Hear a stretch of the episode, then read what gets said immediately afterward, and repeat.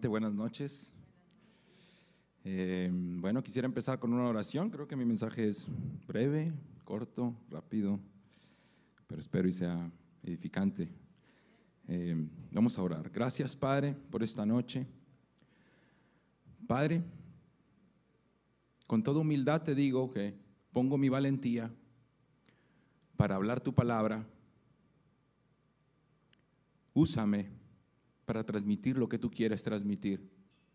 Declaro en el nombre de Jesús que así como Jesús se levantó el tercer día de entre los muertos, hoy los oídos son abiertos y hay un quebrantamiento para que el Espíritu Santo de Dios pueda trabajar y se cumpla la voluntad de Dios. En el nombre de Jesús. Amén. Bien. Yo quiero empezar hablando de Génesis capítulo 3, versículo 17 al 19. Pero antes quiero mencionarte que cuando Eva comió del fruto que Dios les dijo que no comieran y le ofreció a Adán, comieron y, a consecuencia de eso Jesús eh, se molestó y para no adentrarme tanto en todo, a la serpiente la sancionó y le dijo que era maldita y, le dijo que se iba a arrastrar por los suelos y la sancionó. Y a Eva también la sancionó. Le dijo, haré más agudo el dolor de tu embarazo y el dolor y con dolor darás a luz y desearás controlar a tu marido, pero él gobernará sobre ti. Y luego cuando fue con, con Adán, al hombre, le dijo, ahí no lo sancionó, Ahí a él no, no le dio un castigo, le dijo nada más, dado que hiciste caso a tu esposa y comiste del fruto del árbol del que te ordené que no comieras, la tierra es maldita por tu culpa. Toda la vida, toda tu vida lucharás para comer, para poder vivir de ella. Te producirá espinos y cardos aunque comerás de sus granos, con el sudor de tu frente obtendrás alimento para comer, hasta que vuelvas a la tierra de la que fuiste formado, pues fuiste hecho del polvo y al polvo volverás. Si vemos a la serpiente la sancionó, a, Eva, Eva la sancionó, y aquí Adán le dijo, dado que hiciste caso y no hiciste caso y comiste del fruto, la tierra es maldita por tu culpa. Yo ahí me, por un tiempo me detuve y le decía al Espíritu Santo, porque no lo lograba entender. ¿Y sabes por qué la tierra fue maldita? No, Dios no lo maldijo. El problema está en que la tierra estaba maldita porque el reino de las tinieblas tomó posesión. El hombre le dio la autoridad que él tenía y se la dio a Satanás. Y el enemigo tomó esto y ahora lo opera basado en la autosuficiencia, en el orgullo y en la realización personal. Básicamente el mundo trabaja, te prepara todos los días para que tú no recibas y vivas conforme a los planes de Dios. El mundo está preparado para todos los días enseñarte, tiene en todos los sentidos y en todo lo dispuesto para prepararte, para enseñarte a ser un esclavo, un dependiente de este mundo, necesitado de este mundo, en lo bueno y en lo malo. Porque si lo vemos en lo malo, la dependencia empieza, vemos, hay gente que es dependiente de las drogas, del alcohol, tienen vidas destruidas, tienen sus vidas hechas pedazos, eh, con problemas en todos los sentidos, eh, son despreciables, los vemos despreciables en la, en la tierra, así como hombres piltrafa, desechos. Y también en lo bueno, hombres que se manejan con disciplina, que tienen un dominio a cierto punto, que son influyentes, que se desarrollan, que se preparan, que son hombres cultos y que tienen un estatus en, este mundo privilegiado y elogiados por el mundo y por los hombres. Pero a final de cuentas, por más bueno que parezca, por más bonito que te lo pinte, porque, porque el, el enemigo, él te pinta las cosas de una manera buena, de una manera agradable, de una manera que te dice, mira, esto es bueno. A él no le importa si tú le das gracias a Dios, a Buda, a San Judas. A él no le importa. La finalidad de él es confundirte y que tú no vivas bajo lo que Cristo hizo aquí en la tierra. Él tiene maneras para todo, para curarte, para ponerte alegre, para darte satisfacción, para darte dinero, para que tengas un estatus aquí en la tierra, para que vistas de una manera. Él tiene maneras para todo y formas para todo. Ahora quiero pasar a leer Primera de Juan capítulo 2, verso del 15 al 17.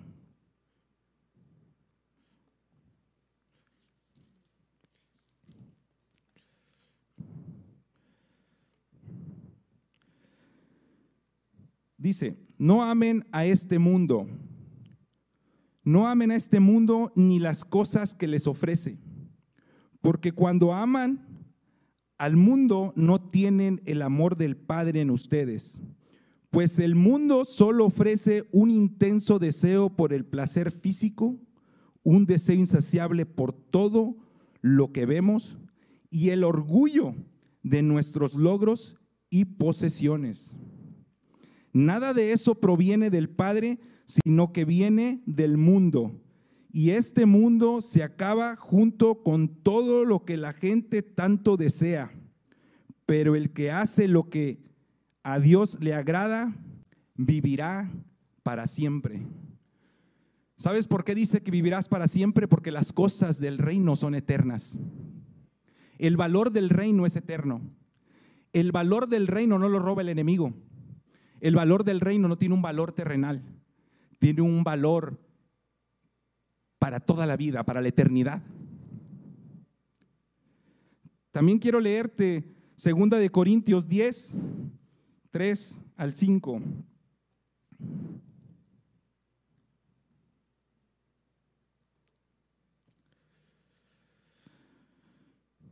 Dice Pablo, somos humanos, ¿ya estamos?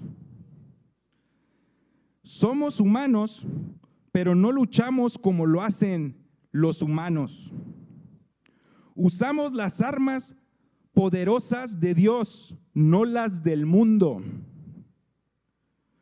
para derribar las fortalezas del razonamiento humano y para destruir argumentos falsos. Destruimos todo obstáculo de arrogancia que impide que la gente conozca a Dios. Capturamos los pensamientos rebeldes y enseñamos a las personas a obedecer a Cristo.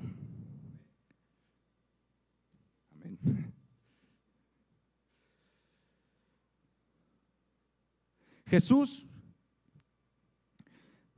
cuando estaba frente a Pilatos, Pilato, ya lo tenían ya ahí a, ser juzgado por Pilato, eh, le dijo, mi reino no es de este mundo. Déjame, déjame vamos a leerlo. Juan 18, 18, capítulo 18, verso 36.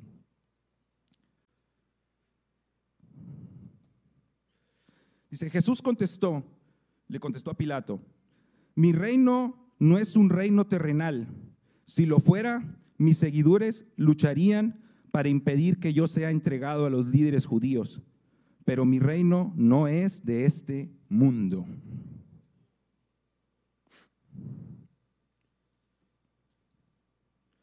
Jesucristo vino y murió por nosotros. Resucitó al tercer día dentro de los muertos y se fue a la diestra del Padre. al tiempo, creo que a los días, vino el Espíritu Santo en el día de Pentecostés. Cristo Jesús lo que vino a hacer es a darnos una vida nueva, a decirnos las cosas viejas pasaron, todas pasaron, he aquí todas son hechas nuevas.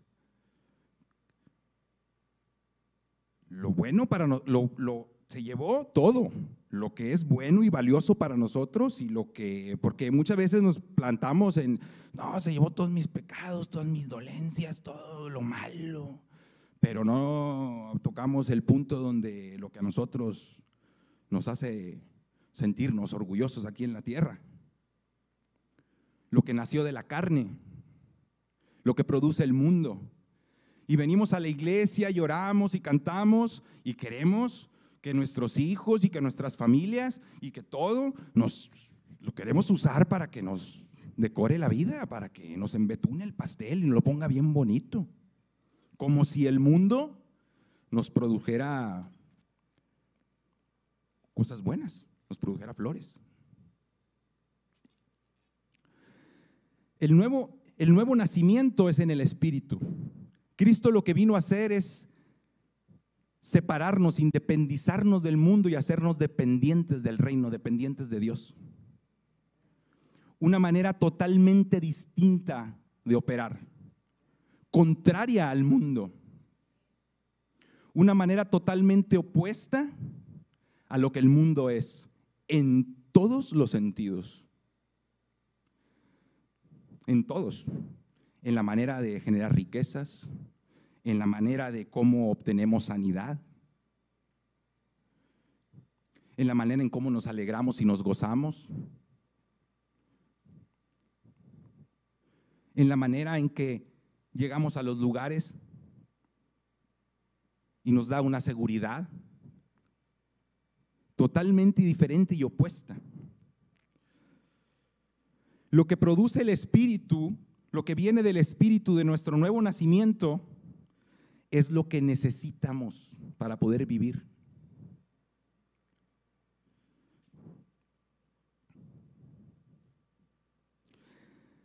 De hecho, Jesús fue con lo que batalló cuando anduvo caminando aquí en la tierra. Porque los discípulos y el pueblo judío esperaba que las cosas fueran conforme al mundo. Conforme al mundo hacía, conforme al mundo actuaba.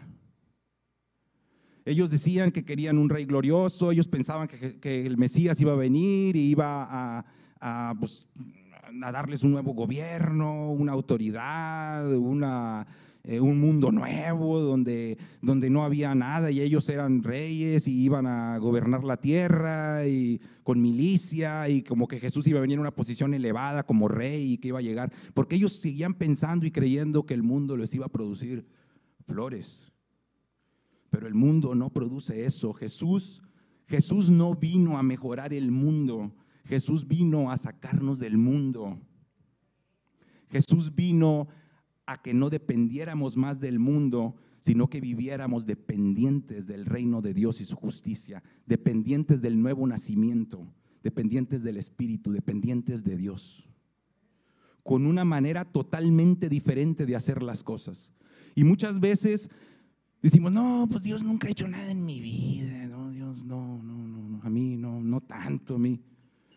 Algunos otros dicen, no, es que, pues, es que yo he visto poco. Otras, no, la hermana, mucha fe, mucha, mucha fe, y ahí andaba la hermana, y no, me siempre las manos levantadas y creyendo. Pero resulta que la hermana lo único que hacía era pedir y pedir para que sus hijos y que su familia reinaran, se levantaran en este mundo el cuello y fueran, fueran alguien. Y al rato viene la hermana llorando, es que mis hijos ya se divorció y mi otro hijo tiene esto. Porque seguimos creyendo que el mundo produce flores cuando el mundo solamente te va a producir espinos, conduce a muerte, está basado en el pecado y todo lo que él produce, aunque parezca bueno, está basado y fundamentado en el pecado y nos lleva a muerte.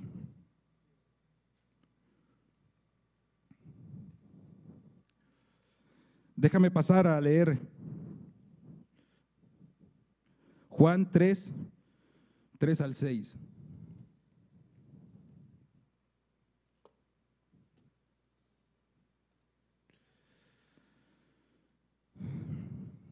Jesús dice, te digo la verdad,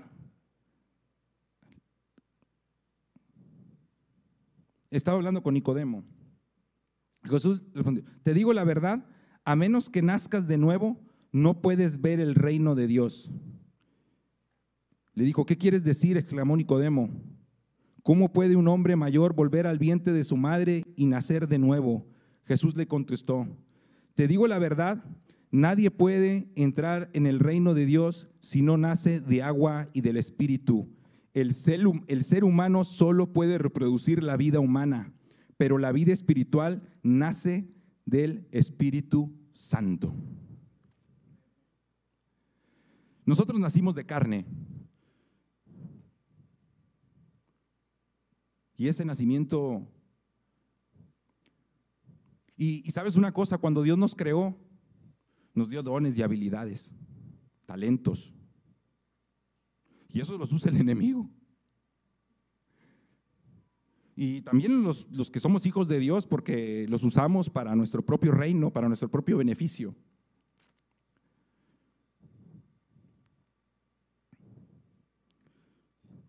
Pero eso, eso no te va, tu nueva vida no depende de nada humano, de nada que te produce la carne de nada de lo que vienes, de donde vienes en lo carnal. Tu nueva vida, tu nuevo nacimiento está en lo espiritual, en lo que Cristo hizo. En el día que te arrepentiste, levantaste tus manos, creíste y le dijiste a Jesucristo, creo en ti, te entrego mi vida por completo, creo que moriste en la cruz del Calvario por todos mis pecados y por todo lo bueno y lo malo que yo tenga. Te lo entrego creo en tu reino. Y es ahí donde viene el Espíritu. Viene Cristo a vivir en nosotros y tenemos una nueva identidad, una vida totalmente nueva en el Espíritu. Y es de ahí de donde van a salir cosas buenas.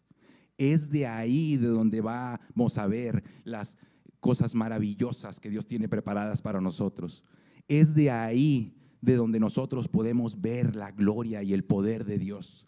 Pero si nosotros seguimos tomando y queriendo que el mundo nos produzca flores y seguimos basados en nuestros dones y nuestras habilidades, en nuestros talentos, en lo que produce la carne,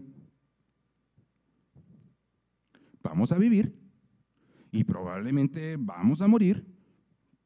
Una larga vida, lo declaro en el nombre de Jesús, pero probablemente poco vas a ver de la gloria y el poder de Dios. Vamos a Juan 6, 63. ¿Cuánto tiempo me queda? ¿Todavía hay tiempo? Ok, ok, vale, vale.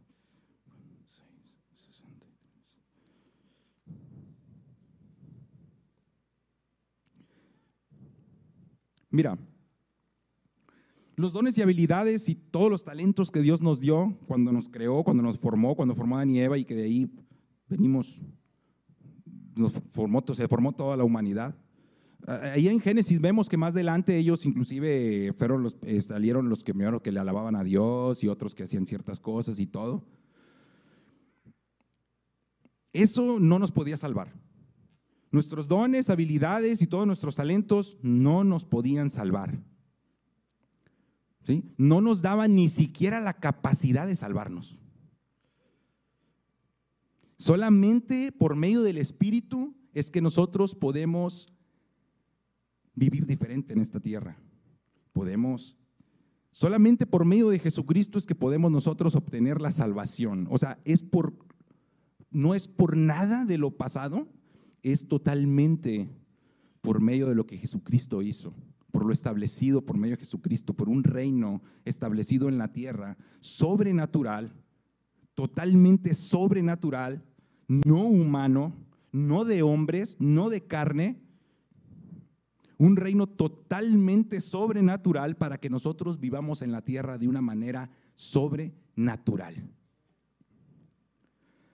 Juan 6:63. Solo el Espíritu da vida eterna. Los esfuerzos humanos no logran nada. Las palabras que yo les he hablado son espíritu y son vida. Cristo Jesús lo que vino a hacer a la tierra, como te lo dije hace un momento, vino a independizarnos del mundo. Vino a que ya no dependiéramos y no necesitáramos más de lo que el mundo ofrece. Vino a darnos una dependencia total de Dios para que podamos vivir en la tierra de una manera totalmente opuesta al mundo, en todos los sentidos. Te voy a contar algo. Una vez había un hombre, era, era papá de cuatro hijos. Ese hombre un día empezó a tener problemas físicos sus cuatro hijos lo vieron en mal, malas condiciones físicas. El, papá pues estaba en una condición mala.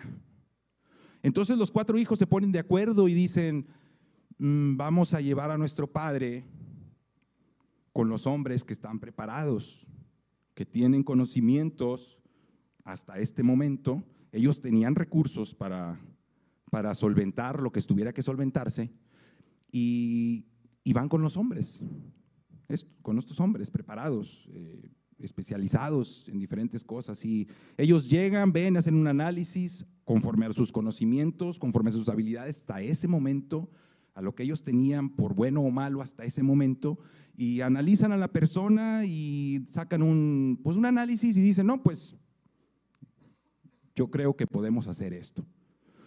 Este conjunto de hombres era un conjunto que cada uno de ellos tenía sus diferentes habilidades. Ellos empiezan a, trabajar, a hacer lo que saben, a hacer lo que tienen por herramienta hasta ese momento, con las habilidades que tienen hasta ese momento.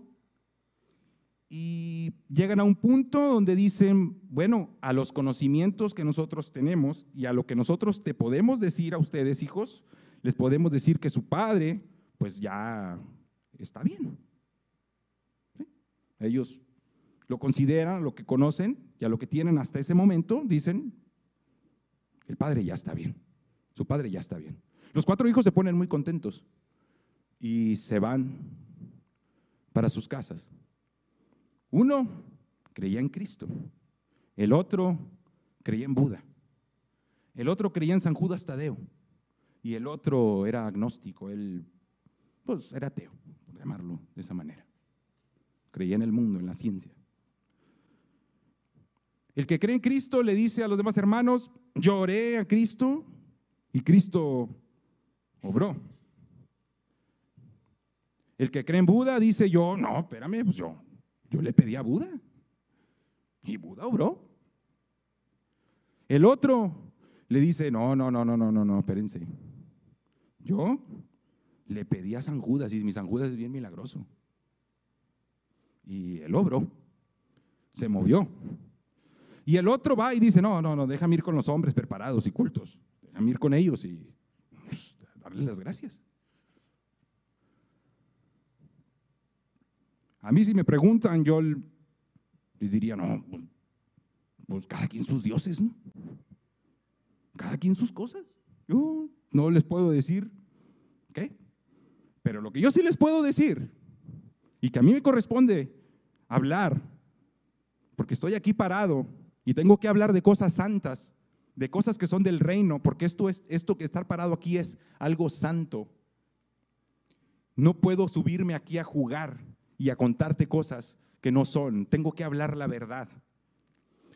Yo te voy a decir algo, que si el Padre hubiese tenido fe, y uno de los cuatro hubiera sido hijo de Dios con fe, hubieran sucedido cosas sobrenaturales. Y no hubiera quedado duda en los hermanos de quién fue el que obró y actuó en el Padre. No hubiera quedado la menor duda, es más, hubiera servido para mostrarle al mundo las maravillas y el poder de Dios. Yo no sé qué pienses tú, Pero déjame decirte algo. Yo no estoy hablando de cosas religiosas. Yo no estoy hablándote, porque el religioso hace dos cosas. O todo es del diablo o todo es de Dios. Todo se puede usar de una manera favorable, todo es de Dios, Dios en su misericordia y en su inmenso amor, todo, todo es de Dios.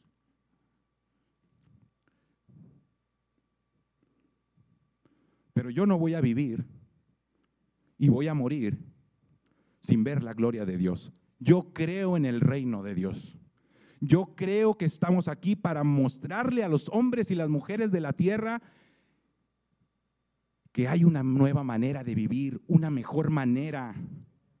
Tengo que empezar con lo que puedo hacer, dando pasos y creyendo, pasándome en la verdad, hablando la verdad, tomando por valor lo santo, lo nacido del Espíritu, lo que proviene de Dios. No me puedo seguir basando en lo que el mundo ofrece. Tengo que educar a mis hijos y llevarlos por el buen camino, enseñarles las cosas que son santas, las cosas que son buenas, enseñarles humildad, enseñarles a que caminen en esta tierra sin levantar ningún estandarte de nada, que no levanten nombres de hombres, que no levanten apellidos, que les den estatus en la tierra. Que caminen con sencillez, creyendo en el reino de Dios. No importa si nos ven menos, no importa si nos ven para abajo a consecuencia de Cristo. Porque déjame decirte una cosa, tarde que temprano, el que se para en la verdad, sabes, creer en el reino es fe y tener el que tiene, el que cree. Dice, dice, dijo Jesús, el que cree va a ver la gloria de Dios. Yo no te estoy diciendo que esto para mí es algo sencillo siquiera decírtelo. Le dije bastantes veces a Dios, ¿estás seguro? ¿Estás seguro que yo debo de decir esto?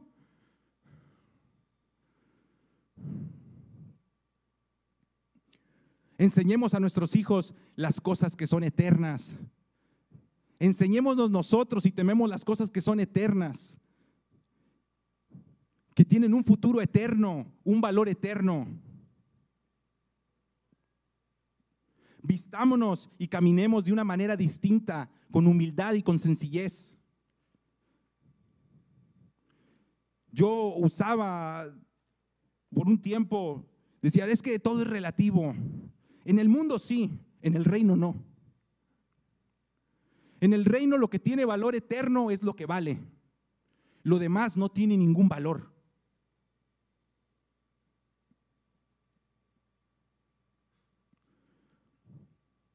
Caminemos con rectitud. Veamos las cosas que son valiosas. Y si en algo nos vamos a sentir bien posicionados, es por ser hijos de Dios. Enseñemos a nuestros hijos a que no lleguen representándose por algo que, algo que el hombre hizo. Que lleguemos y que nuestro estatus y nuestro posicionamiento en esta tierra sea por ser hijos de Dios. No que nos levantemos el cuello con cosas que no tienen valor. Tú me estás entendiendo. Yo no estoy, yo no estoy hablando de que ahora vamos a andar revestidos con guaraches y todos arrapastrosos. No, tú me estás entendiendo el punto. Tú me estás entendiendo lo que te estoy diciendo. Yo no estoy diciendo que ahora ya no vamos a ir a, estudiar nada, no nada, nos vamos a ir a vivir en una cueva. Yo no me voy a ir a vivir en una cueva. Porque yo me voy a quedar aquí para mostrarle al mundo que hay una manera diferente de vivir que yo obtengo las cosas de una manera diferente. No estoy diciendo que esto sea sencillo, nada más así. Hay no, hoy, en estos últimos meses, como matrimonio, Dios nos ha estado pidiendo cosas. Y hay noches que honestamente me siento en la cama y le digo a mi esposa, nada más porque creo en el reino de Dios, porque creo que es verdadero y un día voy a ver la gloria y el poder de Dios, si no ya hubiera desistido. Pero yo creo en el reino de Dios. Yo creo en las promesas de Dios. Yo creo que en esta tierra venimos a vivir victoriosos, que vivimos a ser levantados y que nuestra vida va a servir de testimonio para que otros vean que hay un camino diferente, que hay una vida diferente, que no es como el mundo lo pinta ni lo ofrece, ni no es de la manera del mundo, no nos vestimos como el mundo, no hablamos como el mundo, no nos comportamos como el mundo, ni pensamos como el mundo para producir algo. Dependemos del Espíritu, dependemos de cosas santas, de cosas que tienen impacto en la eternidad, no en esta tierra. No importa cuánto tengas que perder cuántos millones tienes que sacrificar. No importa cuánto tienes que ceder, a cuánto tienes que rendir. No importa cuánto te cueste. Esto es verdadero. Ofrece cosas eternas, tesoros en el reino de los cielos, a fin de mostrarle a los hombres la gloria y el poder de Dios para caminar de una manera distinta. No levantes y ondes banderas, títulos de hombres, cosas de hombres. Levanta el nombre de Dios caminando con rectitud y en el camino te ven y te menosprecian. Que sea por Cristo. Pero te lo aseguro, que te lo aseguro, que te lo aseguro, que un día, un día, si tú caminas conforme a esto, un día esos hombres dirán, verdaderamente hay un Dios. Verdaderamente hay un camino a seguir y una manera distinta de vivir por la cual obtenemos todas las cosas de una manera diferente. Yo te pregunto, ¿tú crees en el reino de Dios? ¿Tú crees en el reino de Dios? ¿Tú crees en la justicia de Dios? Entonces empieza a hablar la verdad. Empieza a pararte sobre la verdad. Yo no digo que al principio vaya a ser fácil, pero tienes que empezar por algo. Tienes que empezar por algo, tienes que empezar a pararte sobre la verdad. Y aunque sea difícil hablarla y decirla, porque es muy contraria a lo que hoy en día se vive, párate en la verdad, habla la verdad. Hoy en día vemos cualquier cosa que se para en los altares y dice Ay, no sé qué tantas cosas y que no sé qué, y que la misericordia y que no sé qué tanto más. Vamos a pararnos en la verdad. Hablar la verdad, esto es santo. El pararlos a hablar de Dios y levantar el estandarte de Cristo es algo santo. No importa si no estoy viviendo eso. No nos vamos a callar de decir la verdad. Por, no, nos, no nos vamos a moldar a lo que nosotros vivimos. No importa las circunstancias por las que estemos pasando. Podemos decir, ay no, pues es que yo no estoy viviendo eso, hermano. Yo no me voy a callar de decir la verdad. Donde quiera que yo me paro, no voy a decir, mira, a mí me podrá pasar lo que sea y podré ver que le pasa a cualquiera, pero eso no va a cambiar la palabra de Dios. Eso no va a cambiar ni un renglón de aquí.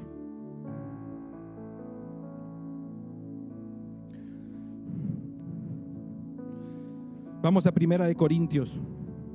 Ya se me acabó el tiempo. Ya para terminar. Pablo y su mensaje de sabiduría.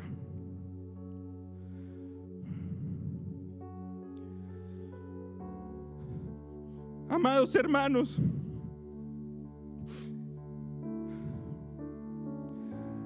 la primera vez que los visité, no me valí de palabras elevadas ni de una sabiduría impresionante para contarles acerca del plan secreto de Dios.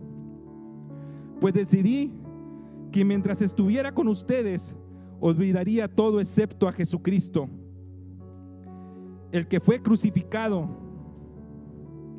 Me acerqué a ustedes en debilidad, con timidez y temblor.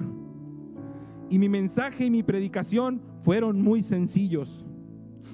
En lugar de usar discursos ingeniosos y persuasivos, confié solamente en el poder del Espíritu Santo. Lo hice así para que ustedes no confiaran en la sabiduría humana, sino en el poder de Dios.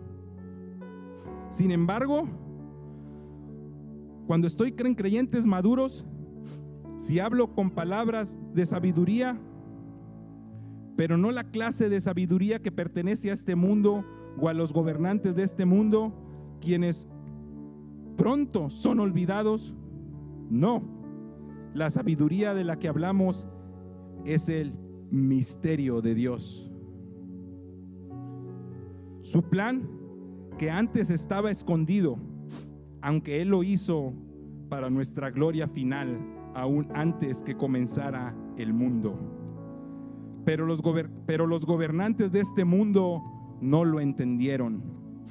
Si lo hubieran hecho, no habrían crucificado a nuestro glorioso Señor. A eso se refieren las escrituras cuando dicen, ningún ojo ha visto, ningún oído ha escuchado, ninguna mente ha imaginado lo que Dios tiene preparados para quienes lo aman. Oh, gloria a Dios. Un día el Espíritu Santo de Dios, yo acostumbro a ir a una bodega a hacer unas ciertas cosas ahí. Y un día el Espíritu Santo Dios me dijo, tú has visto la gloria del hombre, pero poco conoces de mi gloria.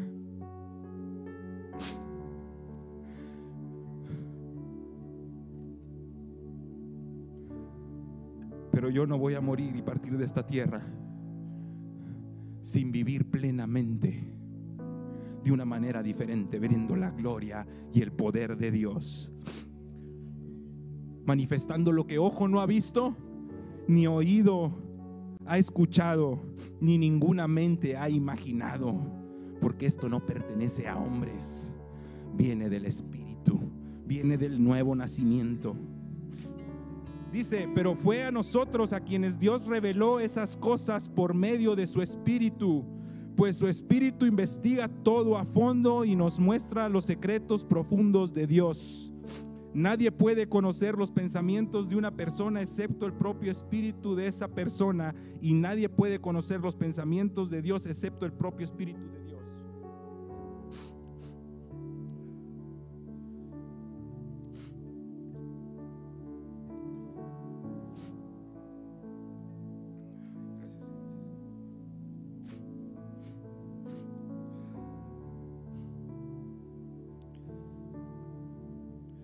Y nosotros hemos recibido el Espíritu de Dios, no el Espíritu del mundo. De manera que podemos conocer las cosas maravillosas que Dios nos ha regalado. Les decimos estas cosas sin emplear palabras que provienen de la sabiduría humana. En cambio, hablamos con palabras que el Espíritu nos da, usando las palabras del Espíritu para explicar las verdades espirituales. Pero los que no son espirituales no pueden recibir esas verdades de parte del Espíritu de Dios. Todo les suena ridículo y no pueden entenderlo, porque solo los que son espirituales pueden entender lo que el Espíritu quiere decir.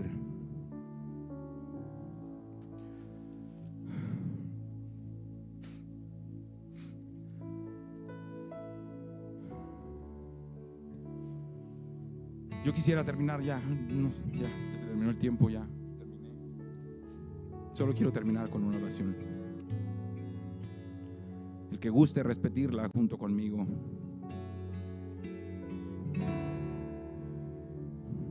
Padre, confieso en este momento que creo en tu reino. Creo que Cristo Jesús vino y murió en la cruz del Calvario y se llevó todo mi pasado. Confieso que te necesito, que necesito una vida nueva, la vida que tú provees por medio del Espíritu.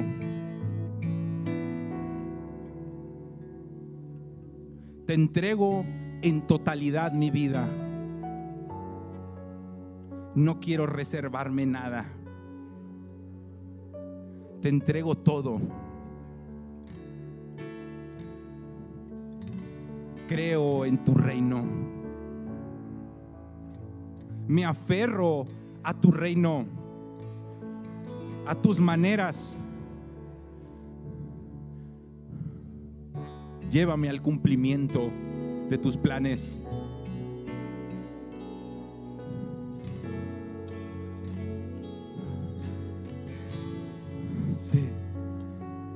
Sé, dócil conmigo para llevarme ahí.